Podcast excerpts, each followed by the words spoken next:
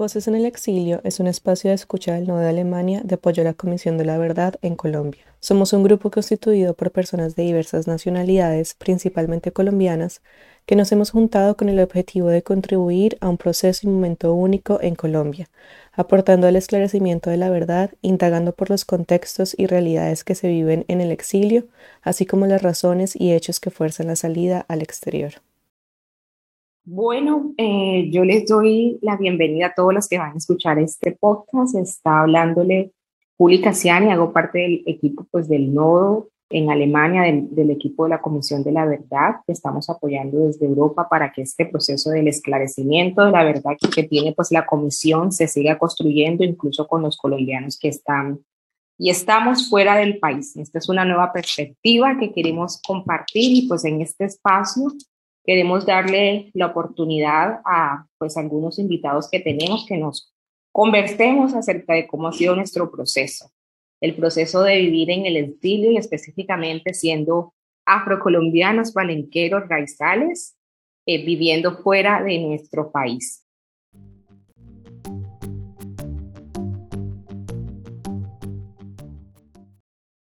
Quiero darle también paso a dos personas muy especiales también que creo que son unas voces muy valiosas que queremos escuchar y compartir y queremos escuchar sus experiencias. Y le voy a dar la voz primero a nuestro invitado, que nos cuente quién es, cómo llegaste acá muy brevemente para que le podamos dar el paso a la segunda invitada y ahí sí podamos conversar. Ok, mi nombre es Albeiro Moya. Eh, muchas gracias por la invitación de participar en este espacio. Me hago parte también del nodo de apoyo a la Comisión de la Verdad en Alemania, especialmente en Berlín. Estoy en Berlín desde hace poco más de dos años. Pues hablaremos de un poco del proceso migratorio. Y sí, me siento muy contento de estar en este proceso y además de participar en este espacio. Eh, mi nombre es eh, Yamila Calzada. Eh, estoy también en el exilio. En el momento hago parte del no Noruega y, estoy aquí para construir memoria. Bueno, yo quisiera que para empezar a conversar, me gustaría que contemos un poquito de cómo llegamos acá, que cómo llegamos a vivir en el exilio, porque yo creo que hay muchas personas que se preguntan que por qué eh, se decide salir del país, por qué si queremos construir paz, queremos, decidimos salir del país. No sé si nos cuentas tú primero, Albeiro. Yo decidí salir de Colombia hace dos años porque mm, motivos, por motivos familiares. Yo soy casado con una alemana y teníamos o tuvimos dos hijas y las circunstancias, de todos modos, el conflicto, yo soy del Chocó, vivíamos en Quito, entre Quito y Bogotá, y las circunstancias, de todos modos, también de, de socioeconómicas, ¿no? La infraestructura como los niños que pueden crecer en Colombia, nosotros las conocemos, llevó a mi esposa a tomar la decisión, pues a convencerme de que teníamos que ir a Alemania. Y eh, por eso digo que el motivo principal fue, digamos, más por mi familia. Pero ahí también, de todos modos, había, había, también temas de conflicto, otros temas de, pues, o sucedió muchos hechos en los cuales uno miró que niños fueron raptados, niños fueron violados o niñas. Entonces, todo eso hispánico eh, muestra una mala imagen de nuestro país. Y yo creo que en parte eso es lo que mostró es que eh, mi familia tuviera un poco como la, la como visión de, de irse a Alemania. Claro, gracias. A ver, o sea que sí, un poco yo creo que podríamos decir entonces que una de las decisiones que te motivó fue por, por tener mejores, mejor calidad de vida por ti, por tus hijas, para tu esposa, pero también un poco por seguridad, ¿no? Por lo que me cuentas, que había diferentes hechos de conflicto, pero también abducción de menores, que algunos menores se perdían y todo lo que pasaba y lo que pasa en nuestras zonas del país, ¿no? Bueno, ¿qué nos quieres contar, Yamila? ¿Cómo ha sido tu proceso de, llegar acá? Mi proceso de llegar hasta acá, eh, de salir al exilio, fue por seguridad, ya que eh, mi país de origen, Colombia, no me la brindó Llegué en el 2000, a principios del 2020. Eh, me tocó salir por causa de muchas amenazas contra mi vida y contra la de mi familia. hacía parte de la mesa de víctimas, eh, también de la mesa de Puente Aranda, de la mesa local afro y también hacía parte de la mesa distrital de mujeres de Bogotá. Allí donde llegan cantidades de amenazas eh, contra la vida de nosotros que intentan contra nuestra dignidad, eh, tanto nuestra como la de mm, mi familia. Por este eh, motivo, decidir salir cuando las amenazas venían continuamente, pero se estaba haciendo un seguimiento y una mira que, que, pues no le prestan mucha atención y que cada día el problema se va agravando más y más hasta que hubo un atentado contra un miembro de mi familia y ahí se tomó la decisión de salir. En ese momento tocó eh, dejar todo lo que había conseguido en 20 años, vender lo que podía por lo poco que me dieran. No alcancé alcanzaba para salir toda la familia. Entonces tomamos la decisión, digamos, cogimos un rumbo sin regreso eh, a un país desconocido porque no sabíamos dónde íbamos a llegar.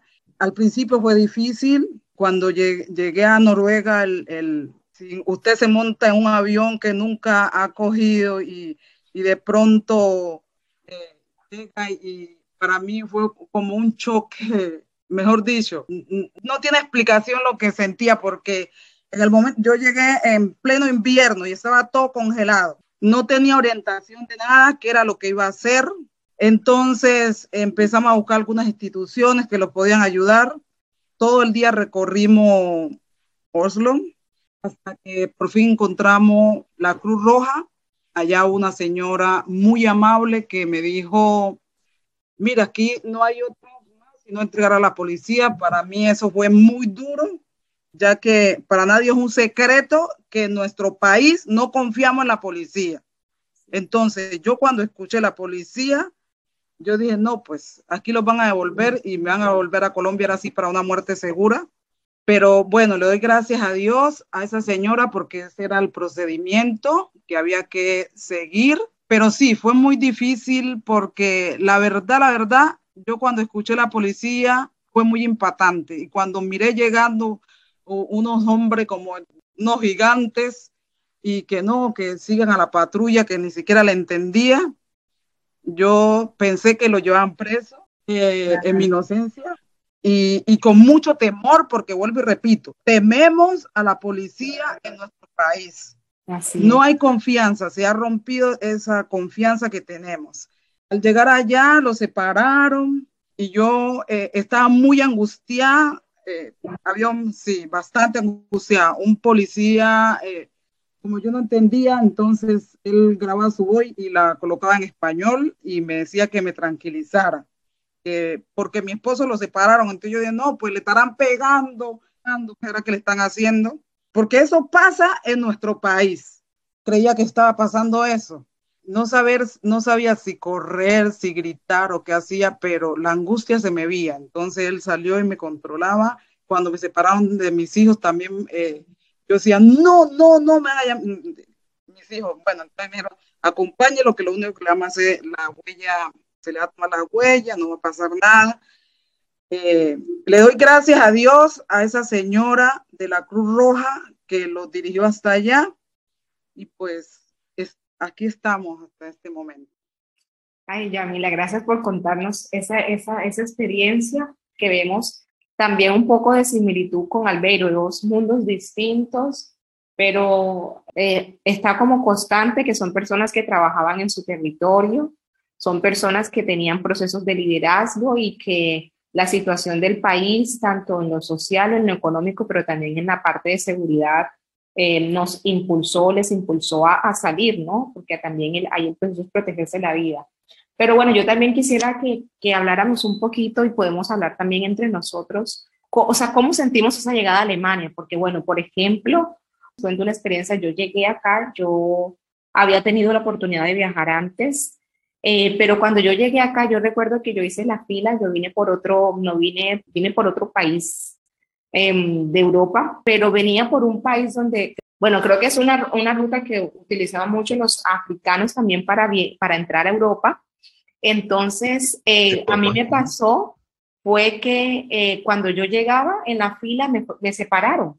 Y yo les dije, pero bueno, ¿qué pasa? Y me revisaban los documentos una y otra vez, una y otra vez. Yo les decía, pero mis documentos están en regla, yo tengo todo en orden. Y seguían insistiendo, no, ¿y usted qué va a hacer? ¿Y usted dónde viene? Porque pensaban que yo era africana, me lo dijeron, y pensaban que yo venía de ilegal a quedarme en el país. Entonces, eso fue una experiencia muy que me impactó porque bueno, es lo que llamamos microagresiones y eso para mí fue por mi forma, por cómo parezco, porque soy afrodescendiente, porque soy palenquera, porque como te digo, pensaban que era una africana que venía a quedarme de manera ilegal en el país, a pesar de que pensaban una y otra vez en mis documentos estaba todo en regla. ¿Cómo ha sido para ustedes viviendo? O sea, no solamente la llegada, sino viviendo aquí. ¿Han sentido alguna diferencia? Creo que sí, sí, son circunstancias que le toca a uno manejar no son fáciles. Hasta ahora, con dos años, tres años, no le toca seguir manejando esas circunstancias, ¿no? El idioma, la cultura, la alimentación, la forma de vestir, como la gente habla. Uno le toca casi que, en muchos casos, como que ir adaptándose y aceptar unas cosas, otras, si no las puede cambiar, pues, no, si no las puede cambiar, aceptarlas y pues las que pueda cambiar, no las cambia para lo que llaman acá la integración, ¿no? Yo creo que si uno va a vivir acá, le, toca como en parte dedicarse a eso, a esos cambios, ¿no? Esos cambios culturales, sociales y la manera como uno se vincula con la gente que vive en ese país. Yo creo que tu experiencia es bien interesante también, em, porque bueno, tú estás, casada con, estás casado con una persona alemana, ¿eso te ha significado diferente o sientes que de pronto, porque bueno, de pronto uno miraba como, también a veces miramos expresiones de microracismo, ¿no? Cuando, por ejemplo, una persona, no sé, te ve con tus hijas, te ve con tu esposa, has tenido alguna, algún acto que te ha sentido un poco de pronto ofendido, te ha sentido agredido? Sí, yo creo que hay, hay muchas maneras de, de inmigrar hacia estos países, los países tienen todas reglas, ¿no? Hay, hay, una diferencia cuando, la gente, cuando una persona es casada con un nacional o con un nacional de ese país, eso aplica para casi todo el mundo, o especialmente para los países de la Unión Europea, ¿no? Yo creo que en ese caso sí yo tuve una visa planificada, una casi que la, la, la, migración fue poco planificada, en buena parte porque decidimos tomar la decisión, no fue como en el caso de eh, Yamile, que fue un poco eh, forzado, pero sí, eh, sí creo que hay diferencias cuando las personas entran al país como solicitando asilo o cuando la persona ya tiene como, digamos, una visa aprobada para buscar trabajo, para hacer un curso, los que son estudiantes, que tienen relaciones, digamos, vienen a hacer una labor diplomática, sí hay mucha diferencia del trato eh, diplomático y del trato migratorio. Ya ve que hay una diferencia en el idioma y que a veces usted se siente impotente porque no entiende, es como un choque, pero cuando yo llegué a este país, lo primero que hicieron fue como restablecerme mi derecho. Usted como ser humano tiene esto y estos derechos. Acá no importa si usted es negra, es blanca, no, no importa su color de piel, no importa su país de origen, pero usted tiene esto y estos derechos y acá no se permite ni usted ni otra persona, eh, o sea, como la discriminación racial. Yo no la he sentido, pero he percibido con otras personas que sí hay. Eh, muy poquita, pero, pero sí hay. Algo muy bonito es que, pues, eso sí, el mismo Estado se encarga de darle a conocer a usted eh, como ser humano y como persona los derechos que tiene no importa su país de origen, de dónde viene. Y eso para mí es muy importante, ya que en mi país somos discriminados por el color de piel y ya ve que yo acá no he sentido discriminaciones. Eh, cuando necesito de pronto algo muy urgente, eh, buscan un traductor para tener alguna conversación si voy al médico también. Entonces, Qué bueno. Es muy duro. sí, es muy duro el, el choque cultural, la comida. Para mí fue muy, pero demasiadamente duro la salida de allá, la espera, porque como usted no viene, eh, como llegó el compañero, no viene con, eh, con, un visado, no tiene una esposa ni un esposo acá, no viene por una reunificación familiar, sino que usted viene a buscar un asilo. Entonces, eh, mientras lo investigue, mientras se den de cuenta si el proceso es verdad, si todo eso, usted está en espera y eso es difícil, ¿ya? Porque usted no sabe qué va a pasar con usted. Eso para mí eh, es muy, eh, fue muy importante ese apoyo, tanto psicológico, económico y de todo que es sentido de este país.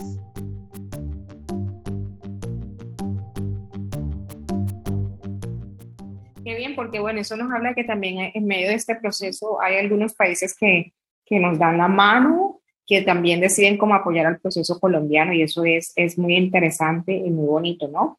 Sobre todo porque, bueno, lo que buscamos todos es la paz, pero bueno, eh, de pronto hay diferentes perspectivas. Y bueno, yo quisiera que, que, habláramos también un poquito, porque yo sé que también parte de salir del país, una de las cosas que a uno le cuesta mucho, por ejemplo, a mí me costaba mucho era desprenderme de los proyectos, y las comunidades, los procesos que uno tiene en comunidad, porque uno siente que también deja parte de, o deja parte de las organizaciones, deja parte de su trabajo allá. Entonces, quisiera saber cómo se siente para ustedes el estar acá con, con, con sus compromisos de liderazgo desde acá. Desde, ¿Es posible trabajar por Colombia desde fuera de Colombia?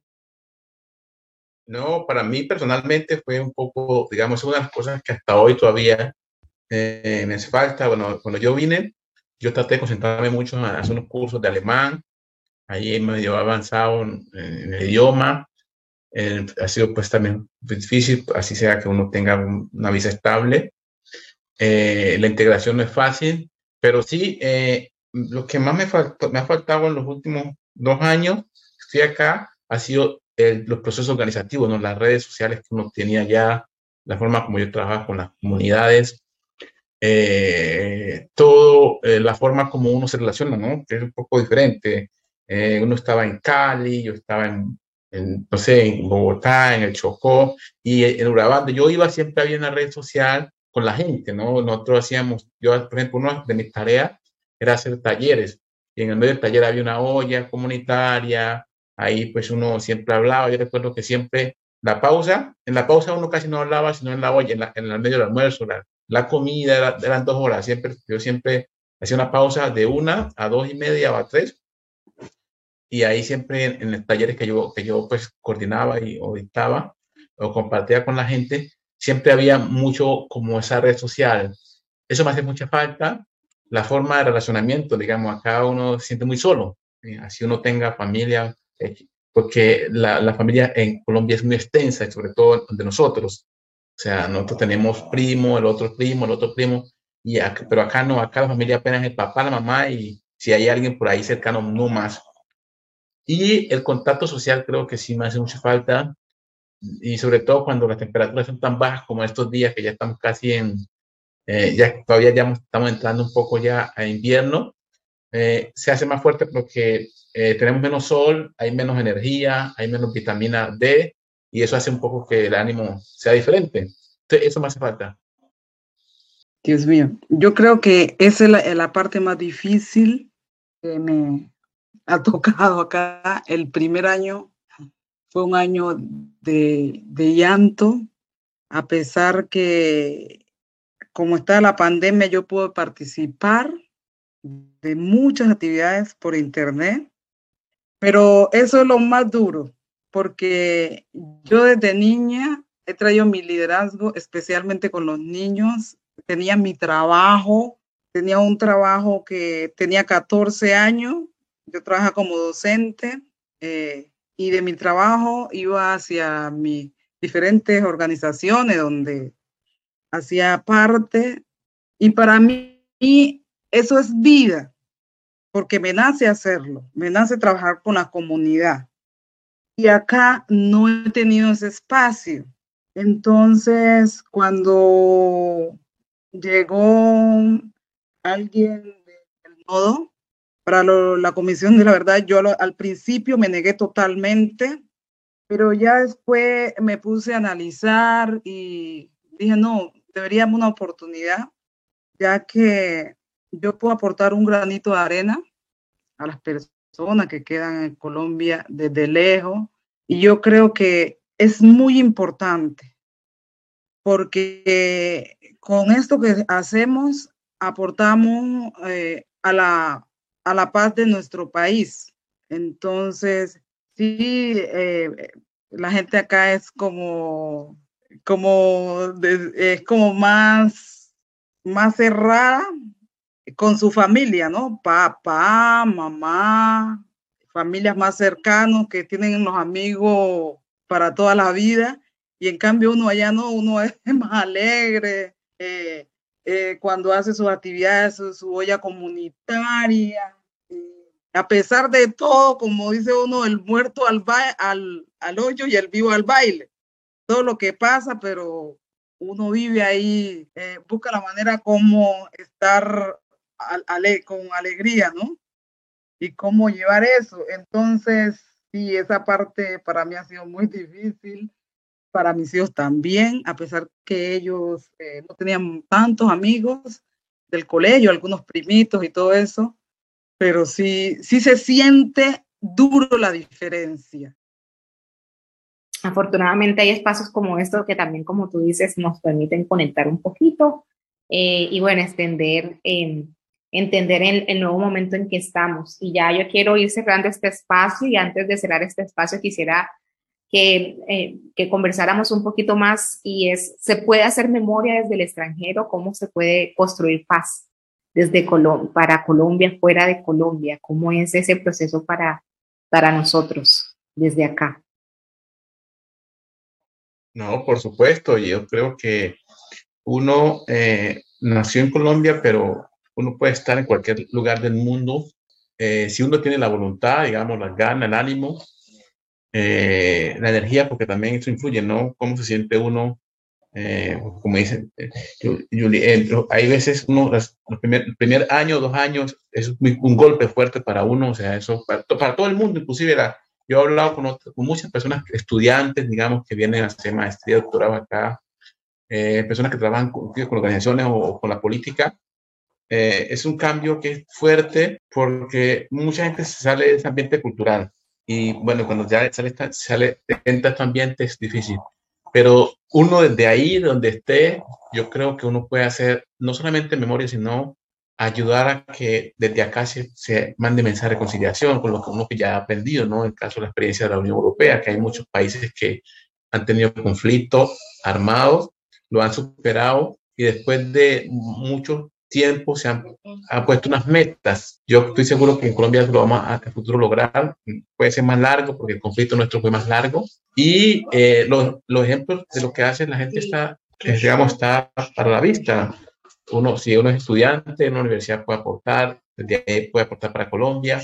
Nosotros que somos activistas, desde acá podemos aportar. Por ejemplo, yo aporto a organizaciones sociales que hay en Colombia, especialmente en la zona de Chocó y algunas que son a nivel nacional. Yo, por ejemplo, me, me, me piden revisar tutelas, que yo soy abogado, revisar tutelas, me, varias veces cuando he tenido la oportunidad de participar eh, virtualmente en actividades en la cual me piden contribuir con algo, revisar documentos, con todas las, por ejemplo, el paro que hubo en Buenaventura y Chocó, el seguimiento que se estaba haciendo yo desde acá, y pues estaba, yo estaba haciendo cuando antes de venirme, y los primeros mm, seis meses, casi un año, seguí con esa labor, pero después uno, uno le toca dejar de, de, las tareas porque ya tu vida es más acá.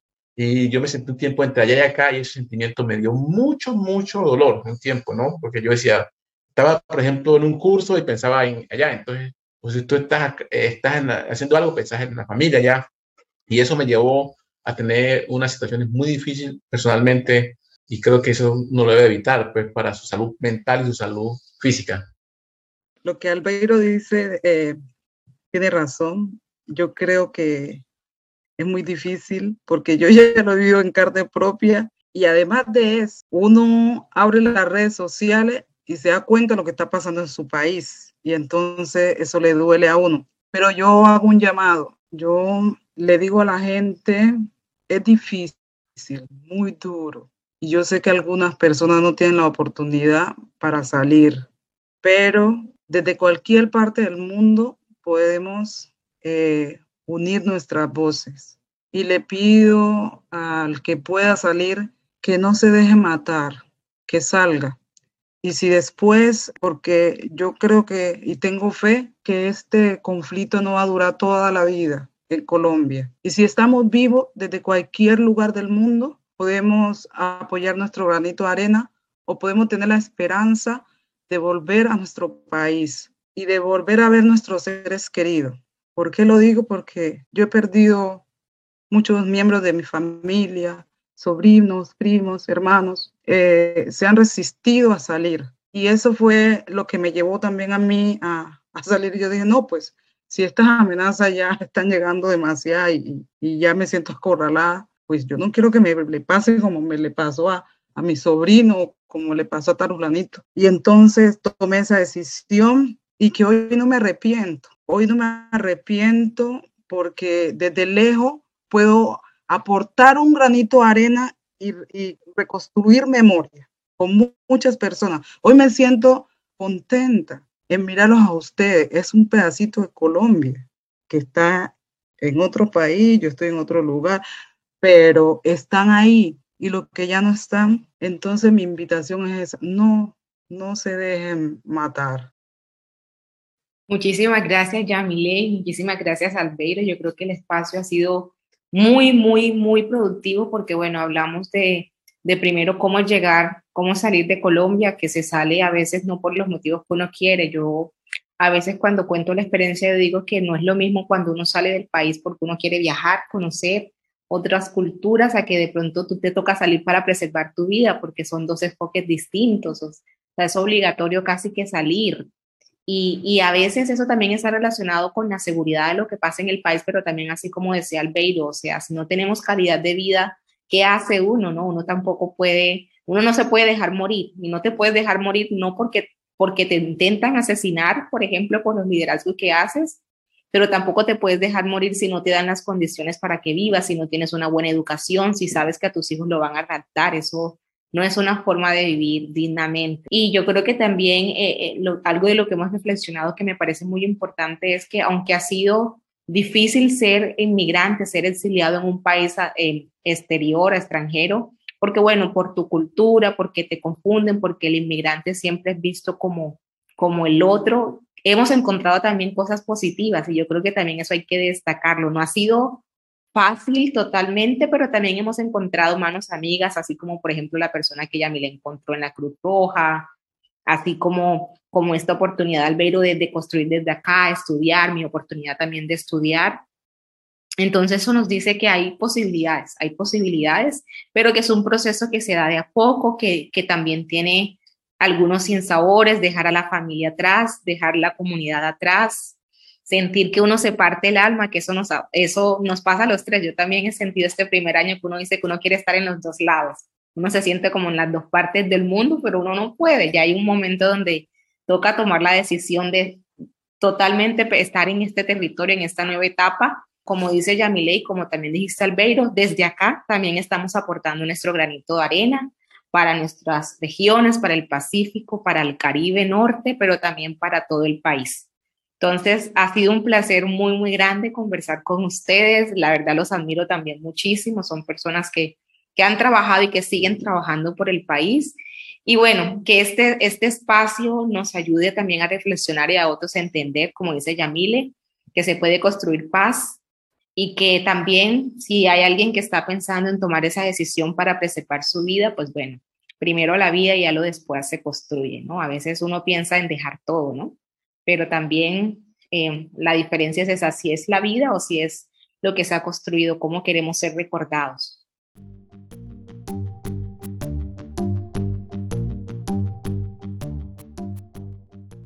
Si quieres encontrar más información sobre esta y otras iniciativas, puedes visitar comisionverdadcol-eu.org.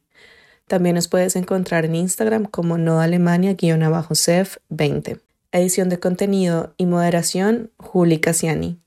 Edición de audio, Sara Alvarado. Este podcast es apoyado por el Instituto Colombo Alemán para la Paz, CAPAZ. Gracias por escucharnos y hasta la próxima.